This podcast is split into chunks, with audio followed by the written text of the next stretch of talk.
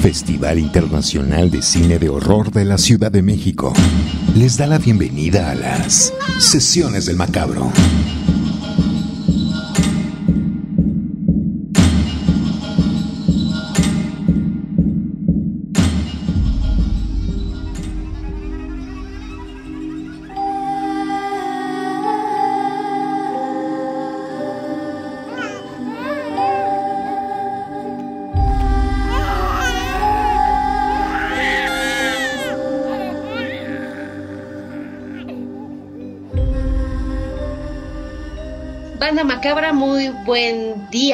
Tarde, noche. Bienvenidos a estas sesiones del Macabro. Soy Cassandra Vicario. Hola, Cassandra. Soy Edna Campos. Hola, Banda Macabra. Qué gusto estar ya con ustedes a través de este espacio. Así es, estamos muy felices logrando dos cosas este año. La primera, pues celebrar 20 años de nuestro querido festival, ya 20 años de Macabro. Y en segunda, porque los estamos celebrando con estos podcasts preparados especialmente para toda la banda macabra, en donde vamos a recordar la historia de nuestro festival desde su génesis, cómo se fue desarrollando y cómo fue creciendo y cómo se fue haciendo cada vez más fuerte y más macabro. 20 años de, de existencia y 20 años de crear comunidad y 20 años de apoyar el cine de horror que se hace en México y en el extranjero también, con grandes invitados, con grandes temas. Macabro siempre ha marcado tendencia en nuestro país en cuanto al género y pues todo eso lo tenemos que celebrar 20 años después y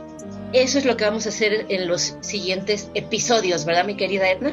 Así es, Cassandra. Eh, yo quiero platicarle una cosa a la banda macabra eh, Cassandra Vicario es toda una especialista en el género y no solo eso, sino que tiene una gran, gran trayectoria en todo lo que es eh, la radio en este país. Ha hecho grandes cosas eh, detrás de los micrófonos y detrás de la consola eh, para diferentes programas y diferentes espacios pues radiofónicos de este país.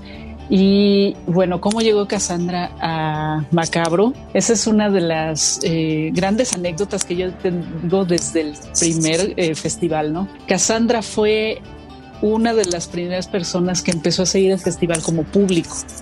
Entonces, eh, pues gracias a, a, ella, yo podría decir que tenemos todavía público del festival desde nuestro primer año, ¿no? Y pues la verdad me da muchísimo orgullo no solo eso, sino que también eh, podamos compartir ahora este espacio. Eh, es algo que, que, queríamos hacer desde hace mucho, hacer un, un espacio eh, sonoro para eh, Macabro.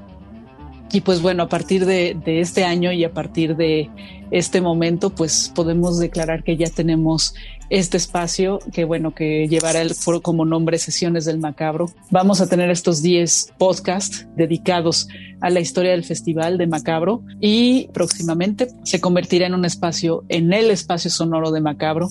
Y bueno, esperamos que sea del agrado de todos ustedes y que nos sigan acompañando y que cada vez sea una banda macabra más grande la que disfrute de todo lo que les vamos a platicar en este espacio. Así es.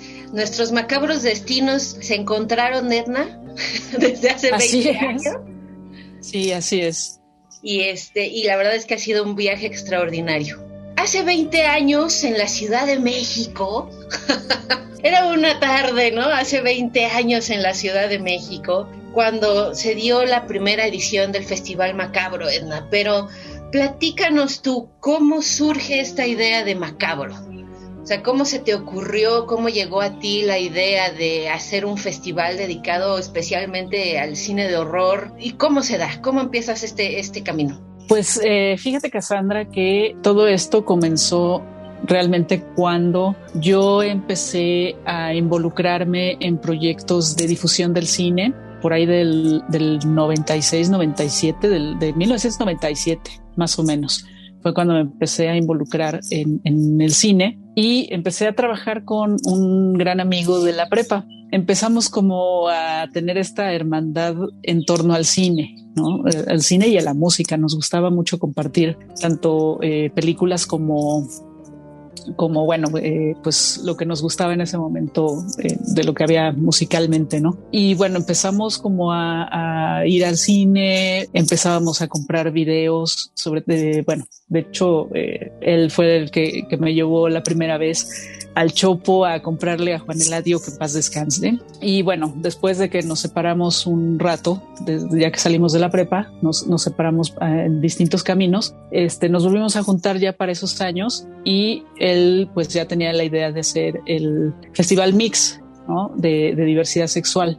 Yo lo apoyé mucho en ese, en ese proyecto, ¿no? Me involucré mucho en ese proyecto y ahí fue donde yo aprendí cómo se hacía un festival de cine. O, bueno, lo que podía parecer un festival de cine, pues en las primeras cosas lo, básico, ¿no? Que, bueno, también aprendimos mucho haciendo la primera edición de ese festival. Aprendimos mucho y también este, cayeron los elefantes rosas así uno tras otro, ¿no? porque pues uno eh, de alguna manera desde un punto de vista muy romántico e idealista pues piensas que todo va a ser muy fluido, ¿no? Y guas, ¿no? Nada, no, no, no fue así. Aprendes de golpe muchas cosas, ¿no? Yo estuve ahí con él como dos o tres años. Eh, estuvimos trabajando no solo ese festival, sino estuvimos trabajando algunos otros proyectos. Teníamos un proyecto de cine experimental, teníamos un proyecto de cine de mujeres, ¿no? Como que queríamos hacer algunas, muchas cosas que fueran como muy especializadas, ¿no? Y que además eran de nuestro interés. Y una de esas, uno de esos proyectos era un espacio para el cine de terror. El nombre nació en un este en una tarde de café, así, de sentarnos y platicar y qué vamos a hacer con todo esto y bueno, cómo le ponemos, bla bla bla y, eh, que empiece a soltar nombres, nombres, macabro, sí, macabro, que se llame macabro, se llama macabro, se va a llamar macabro y así fue, ¿no?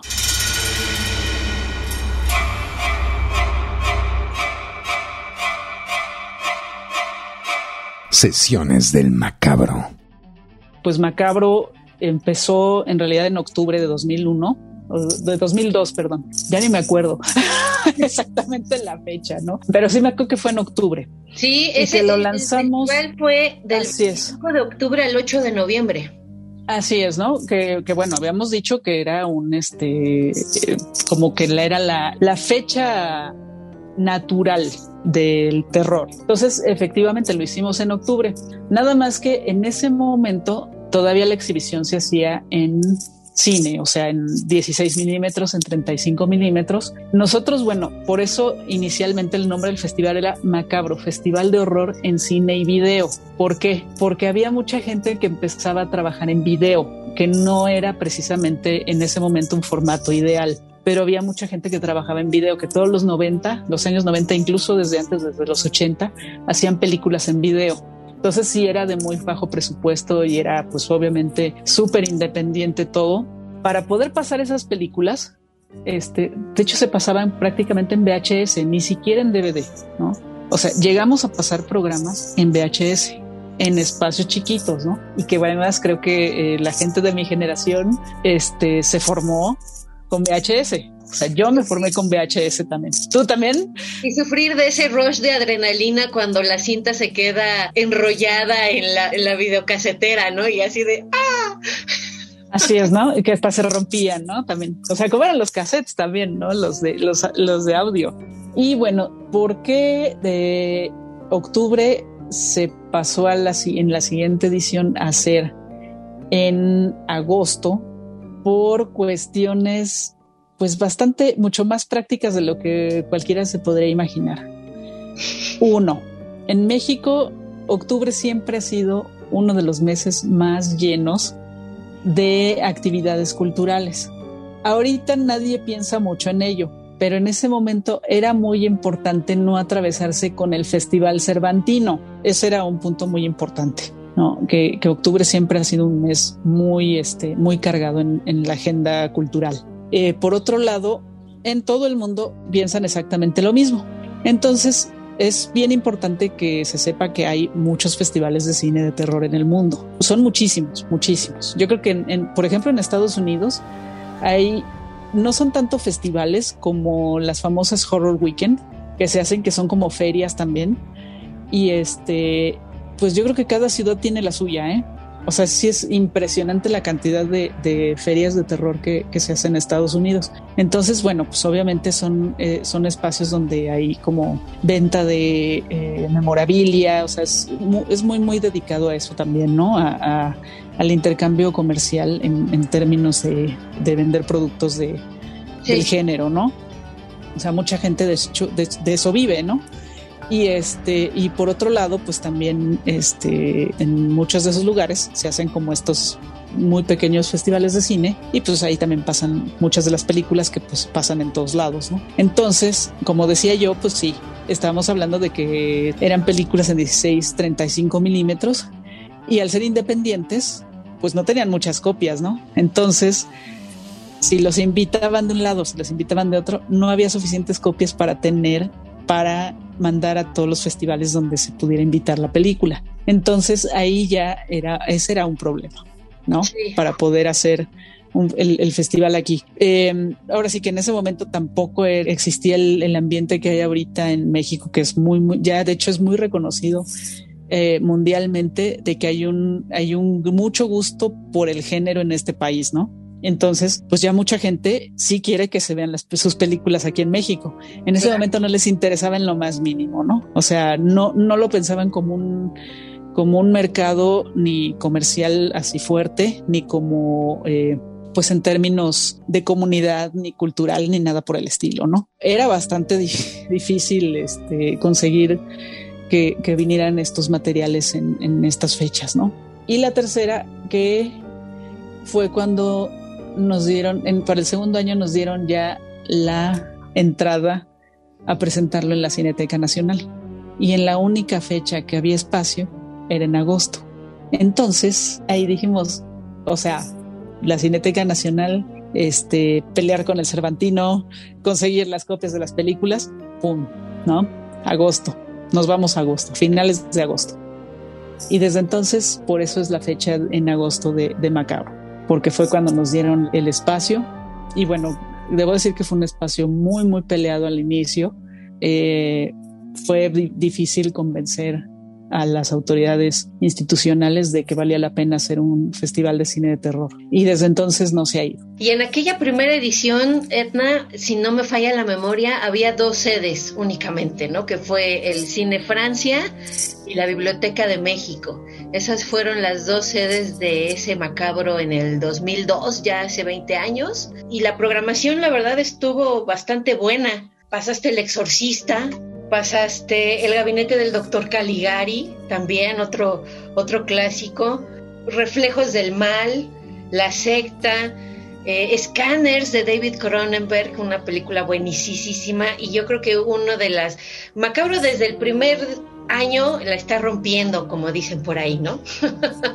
y ese año uno empezó con el pie derecho y trajo una película que se convirtió en, en cinta de culto que fue la de Jesucristo Cazador de Vampiros. Así es, la verdad es que sí fue, bueno, o sea, fue empezar a buscar como en distintos lados. Este, creo que también, bueno, una de las cuestiones que dio origen a Macabro, que creo que, es justo el momento para mencionarla, es que eh, cuando nosotros está, bueno, estaba yo en el mix, de repente empezaron, empezamos a programar películas, eh, sobre todo programas de cortometraje que eh, venían como del underground neoyorquino y que tocaban este temas de terror. Entonces ahí sí fue bien raro porque no era precisamente el cine de terror que, que yo, había, yo había visto, digamos, hasta ese momento. Era una cosa muy rara porque eran muy experimentales, ¿no? Entonces, de hecho, hasta me acuerdo que en ese festival se programó todo un, este, un programa de cortos que eran experimentales. Todos habían sido hechos en Super 8 y eran como como todos con temática y, eh, referencias y homenajes al cine de terror. Entonces, la verdad es que yo ahí sí me, me deslumbró eso, ¿no? O sea, sí, sí me enloqueció ver, ese, ver, esa, ver esos materiales.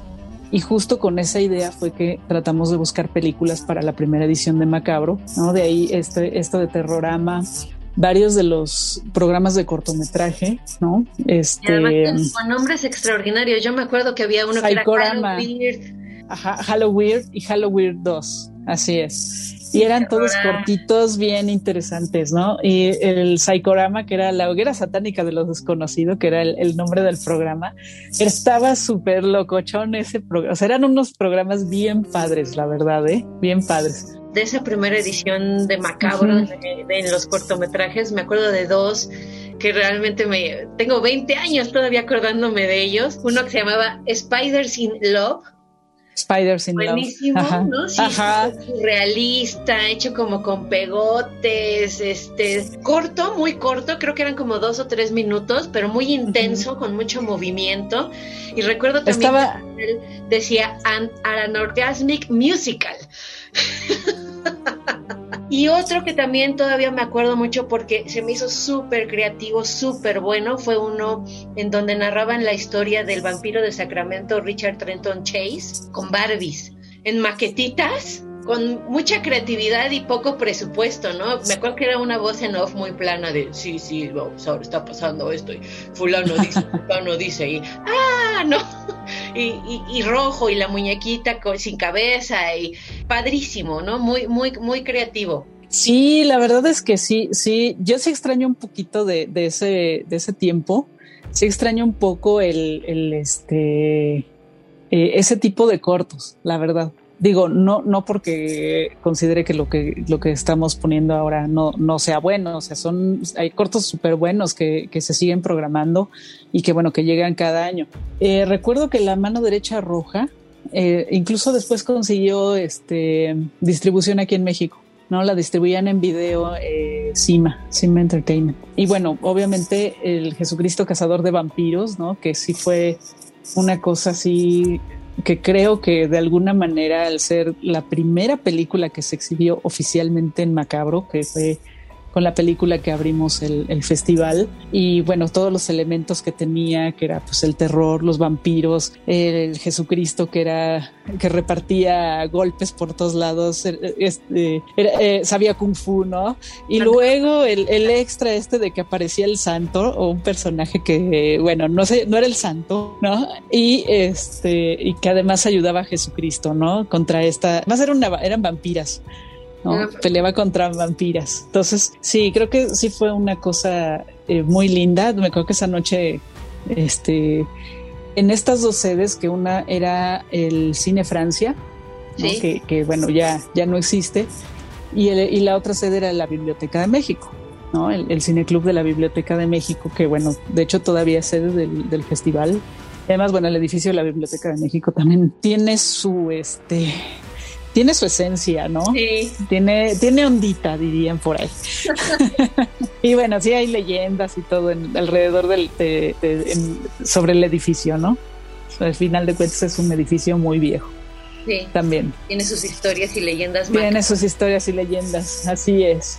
Entonces, pues sí, o sea, y bueno, lo que decías del exorcista también. El Exorcista se exhibió en 35 milímetros. Era la versión este, de, ya sabes, ¿no? La, la, donde ya venía lo de la, la, del paso de la araña que le decían, ¿no? Que bajaba las escaleras para atrás y que bueno, que le habían agregado esas escenas. Además, a, esta, era la nueva versión, ¿no? Digamos. Imagínate ver el exorcista en 35 milímetros. Dos, yo la vi dos veces en 35 milímetros. Y la misma versión, y la misma versión además. La primera no la digo, cuando se estrenó, por supuesto que no la vi, pero, eh, pero en, cuando hicieron este reestreno, cuando se cumplieron 75 años de la Warner Bros., ¿no? este, que, que exhibió como cinco o seis de sus películas más emblemáticas, entre ellas estaba El Exorcista. La verdad es que en ese momento fue una gran oportunidad para ver este, la peli con el sonido remasterizado, este, la película limpiecita, bueno, estuvo súper bien. Continuamos en Sesiones del Macabro. Fíjate que después de esto, bueno, fue cuando ya empezamos a trabajar también el, el, hacer este, pues la sección mexicana. Bueno, de hecho ya existía el México Macabro desde el primero, ¿no? Que pues bueno, estaba, en realidad era un programa de cortometraje, porque era complicado. Em, si no me equivoco, también exhibimos ese año dos películas de Polo Laborde, ¿no? que era justamente una de estas, de estas películas que se hacían en video, porque las hacían inicialmente empezó a trabajar haciendo las películas con su camarita casera de video. Entonces, sí, recuerdo que pasamos estas dos películas de, de, Leopoldo Laborde. Fue Juego de este Niños y Natael. Juego de Niños y Natael. De hecho, hace poco volvimos a pasar Natael porque cumplió años. Tuvo una proyección especial y bueno, él de hecho le hizo una, una remasterización a la peli. Ah, para pasarla, sí, para pasar, para, bueno, ya la tenía y, platicamos y pasamos la peli en, Macabro hace, hace poco, otra vez, ¿no?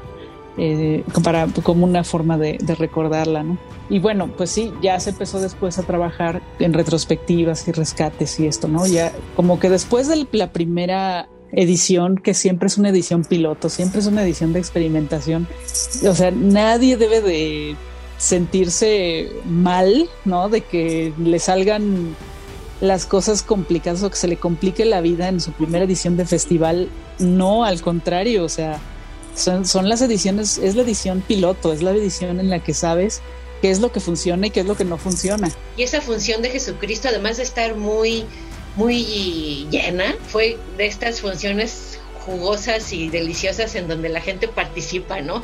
¡Ah! ¡Oh! Aplaudieron y gritaron y sale el santo y yo me acuerdo que era una cosa así de ¡Ah! la multitud feliz, ¿no? La sala feliz, o sea, esas funciones son realmente muy ricas, muy nutridas y solo se dan realmente cuando están reunidos fanáticos de un género. Sí, así es. Fíjate que, bueno, la verdad es que ahora que mencionas al santo, el santo siempre le ha ido muy bien acá. siempre ha sido unas funciones espectaculares, la verdad, ¿eh? O sea, digo, no es, no hemos programado tantas películas del santo en realidad, ¿no? Eh, han sido, pues bueno, para los 20 años del festival eh, han sido realmente pocas, pero han sido muy significativas, ¿no? Entonces, bueno, obviamente este santo que pues no era el santo, ¿no? Pero bueno, era pues completamente la referencia directa al personaje y a nuestro gran, sí fue increíble, ¿no? La verdad. Yo podría decir que en los tres primeros años justo fue trabajar mucho en definir la identidad del festival, ¿no? O sea, eso es, eso es lo que yo creo que, que fue. Experimentamos incluso con el logo, ¿no? Con el logotipo. Al principio pues era una cosa muy en este, muy, muy metalera incluso, ¿no? Este, era como un logo muy, muy metalero y este, y se fue transformando, ¿no? Hasta hacer un logo un poco más sencillo, que fue un logotipo que duró eh, alrededor de cinco o seis años, ¿no? Después que, llegó en el tercer año, duró como unos cinco o seis años después de ese tercer año y este y hasta bueno encontrar a nuestra mascota, ¿no? que, es, que es el, nahual del, macabro, ¿no? Que es eh, bueno en realidad es, es, el mismo es el mismo diablo, siempre ha sido en realidad un diablo, pero ya con, con una imagen más como canina, ¿no? Sí. Yo podría decir que si el festival ha crecido en periodos de tres años, ¿no? O sea, cada tres años como que da eh, saltos, ¿no? Algunos más notorios, otros menos notorios, pero sí, sí, es, eso creo que es lo que también ha hecho que, que continuara, ¿no? Que no se ha mantenido estático, sino que ha, sido, ha ido eh, creciendo y ha ido, y se ha ido moviendo y se ha ido transformando. ¿Te imaginaste alguna vez llegar a cumplir 20 años de Macabro y verlo como está ahora? No, la verdad no, ¿eh? No, no me imaginé. Sinceramente, cuando yo me di cuenta de, de lo importante que, que estaba haciendo ya esto y el, de alguna manera tratar de crear distancia, ¿no? Eh, porque eso luego, luego eso pasa, ¿no? Estás tan adentro del, del de, de todo lo que se está generando que a veces es un poco difícil ver realmente lo que, lo que significa para, para la gente que está afuera, ¿no? Que lo está recibiendo. Yo creo que yo me di cuenta de eso por ahí en, eh, en el año 10. o sea, ahí fue cuando yo dije, ah, caray, esto, esto está, está ya muy grande. ¿Y por qué en el año 10? Porque fue cuando de alguna manera este, el festival dio uno de esos grandes saltos, ¿no? Y este, y fue cuando prácticamente yo me empecé a dedicar casi de tiempo completo a hacerlo. Porque antes sí tenía como, que lo trabajaba nada más un, un periodo del año, y descansaba el otro, hacía otras cosas completamente distintas. y regresaba a partir de ciertas fechas, ¿no? a, trabajarlo. Ya después fue cuando dije, no, esto ya es una cosa este, muy grande y si quiero, si quiero que esto siga, si quiero que siga creciendo, si quiero que siga eh, marcando eh, tendencia o que bueno, tampoco, tampoco uno no hace esas cosas, ¿no? O sea, así como que, que estar, sí, yo voy a hacer un evento que va a ser el que va a romper con todo y eso. No, o sea, pues haces las cosas y pues si sucede, que bueno. Si no, este, creo que los objetivos son siempre son distintos, ¿no? No el, no tanto el, este, el tener como esta onda eh, de yo voy a, yo voy a este, hacer el, el, papá de todos ustedes, ¿no? O sea, bueno, al menos en, en mi caso no era así.